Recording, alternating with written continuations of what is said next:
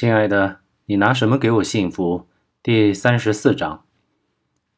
金丹丽一出声，便马上被董江按住了嘴，可里边的人还是听到了动静。李自省一惊，马上就反应过来，叫道：“快追！”李自省和一个小弟出的门来，却只见董江黑洞洞的枪口对准了他们。李自省忙停下脚步，心中暗叹倒霉。董江道：“警察，别动！”李自省举起手来说道：“有本事你就开枪，里面的郭一成也活不了。慢慢的推进去。”李自省略一迟疑，还是慢慢的退回到了仓库之中。董江也随之跟到了门口。董江对身后的金丹丽道：“你快去找陈队，快！”金丹丽刚想转身，却听李自省说道：“谁也别走，谁离开我就弄死他。”说话间，便指向了郭一晨。董江道：“还想抗争？快把人放了！”李自省道：“你他妈的新警察，警匪片看多了吧？”说罢，和小弟哄笑起来。郭一成见金丹丽不知所措，便使劲的努嘴，示意他快跑。身旁用刀顶着郭一成的小弟居然发现了这个举动，用膝盖狠狠地将郭一成顶得跪了下来。郭一成痛得龇牙咧嘴。但苦于嘴里塞了麻布，想叫出来都很困难。董江脸憋得通红，显然感到自己并没有办法控制住眼前的局面。现在唯一能让对方有所顾忌的，也就是手中这把枪了。李自省微笑道：“来来来，小兄弟，放下枪，咱们好好说嘛。”说罢，便朝董江走了过来。董江扬一扬手中的枪，叫道：“站住！”李自省闻言停下了脚步，说道：“行行行，我怕你了啊。”还真把自个儿当回事儿了。金丹丽此刻也发现了董江的状况，心里更是着急。按照眼下这样的局面发展下去，救不出顾一成不说，兴许还得把自己两个人给赔进去。时间就像凝固了一样，金丹丽等了许久，也不见董江有什么反应，还是和对方僵持着，心里暗骂董江是个中看不中用的东西。他此刻倒是冷静了不少，仔细看了看顾一成。归程被绑着，但还好看得出来并无大碍。金丹丽稍稍放心了些，转头又向李自行等人看去。不观察还好，一看之下顿时大惊。刚才从小窗看时，明明看到除郭一成之外还有另外三人，可此刻却只有两个人。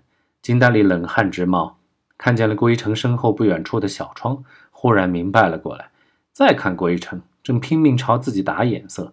金丹丽见状，大叫道：“董江，后面！”董江闻言，猛地转身，却只看见金丹丽已经被人像老鹰抓小鸡似的给提了起来，一只手还被别到了身后。金丹丽疼得叫了一声。李自省点起一支烟，说道：“好了好了，别他妈抬着枪给我转圈了。”董江再次转身回来，止住了李自省。李自省一惊，烟烫手掉在地下，不由得火起。说道：“你他妈的再用枪指着我，老子便弄死那娘们儿！”董江此刻也不得不承认，已经完全陷入了被动，心里恨自己刚才怎么会如此不济，这么点事情就慌成这个样子，亏得自己还是正儿八经刑警出身。董江咽了口口水，各种接下来可能发生的事情在脑子瞬间扫过，最终还是缓缓放下了抬枪的手。李自省道：“扔了吧，还不舍得呢。”董江颇有些丧气，但也不得不照做。李自省一脚把枪踢得远远的，说道：“你们来了多少人？”董江低头沉默不语。李自省抬手就是一耳光，董江猝不及防被打倒在地，抬眼却怒视着李自省。李自省被董江看得发毛，更是火冒，上前还想施暴，被一小弟拦住了。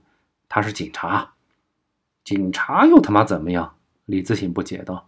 那肯定不止他一个啊！我们得赶紧走了。李自行这才反应过来，说道：“都绑好，把灯灭了，然后分头出去探探情况。”钱海明背着老爷子和杨德堂一路小跑，来到之前待过的小竹林。钱海明放下老爷子，伸手一探，还有气息，只是已经很微弱了。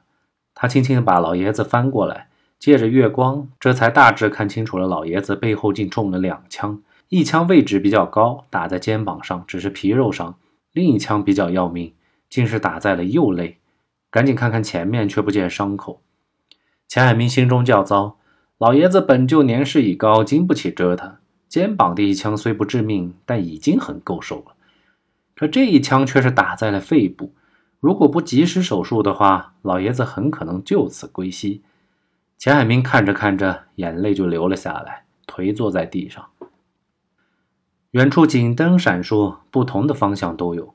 杨德堂本想趁钱海明不备将其制服，可看到眼前的场景，心里如何都发不起狠来，一咬牙道。我出去引开他们，你赶紧把人送医院吧。钱海明怔怔地抬起头说道：“老爷子怕是不行了。现在怎么变得婆婆妈妈了？你到底他妈想不想走？”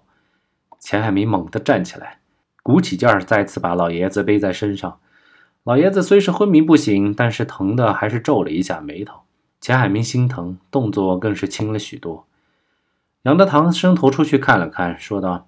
警察都冲着房子那边去了，但是被警察这么一惊扰，出来了好多人。